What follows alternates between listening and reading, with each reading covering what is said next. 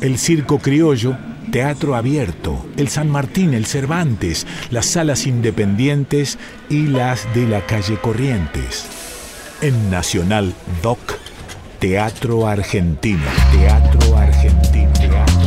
En 1982 se estrenó en el Teatro Municipal General San Martín una versión de la novela de Roberto Pairó, El casamiento de Laucha. Una historia gauchesca y naturalista que narraba las desventuras de un paisano que comienza a trabajar en un almacén de ramos generales. En una entrevista concedida a la revista Teatro y editada por el Complejo Teatral Buenos Aires, Pelletieri contó que en un ensayo, uno de los actores se mandó una morcilla. En la jerga teatral se conoce al acto de agregar un texto que el autor no escribió, muchas veces con la intención de sortear alguna mala pasada de la memoria. Pelletieri lanzó una carcajada y le dijo al actor, Che, pareces Sandrini.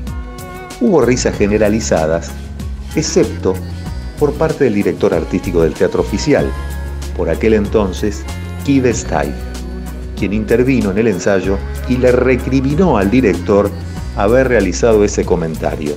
Algo así como si la mención de Sandrini popular actor de cine y teatro, resultara una especie de ofensa a la sala oficial. Era como si el fantasma de Sandrini, invocado de esa manera, estuviera invadiendo un recinto al que no pertenecía.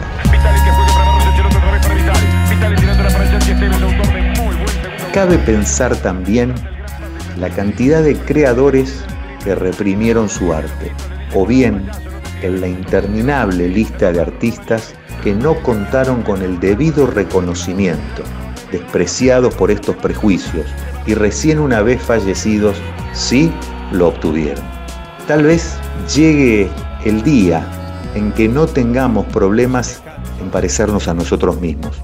Tal vez algún día, en algún ensayo, podamos decir, che, pareces Sandrini y que nadie se enoje.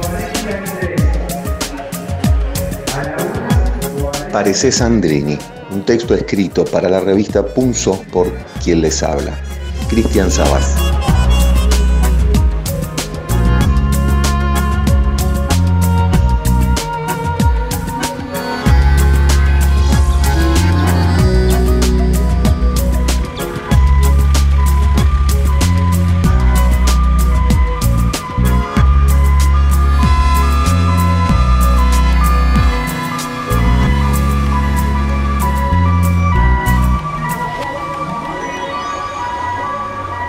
Teatro Argentino, Nacional Doc.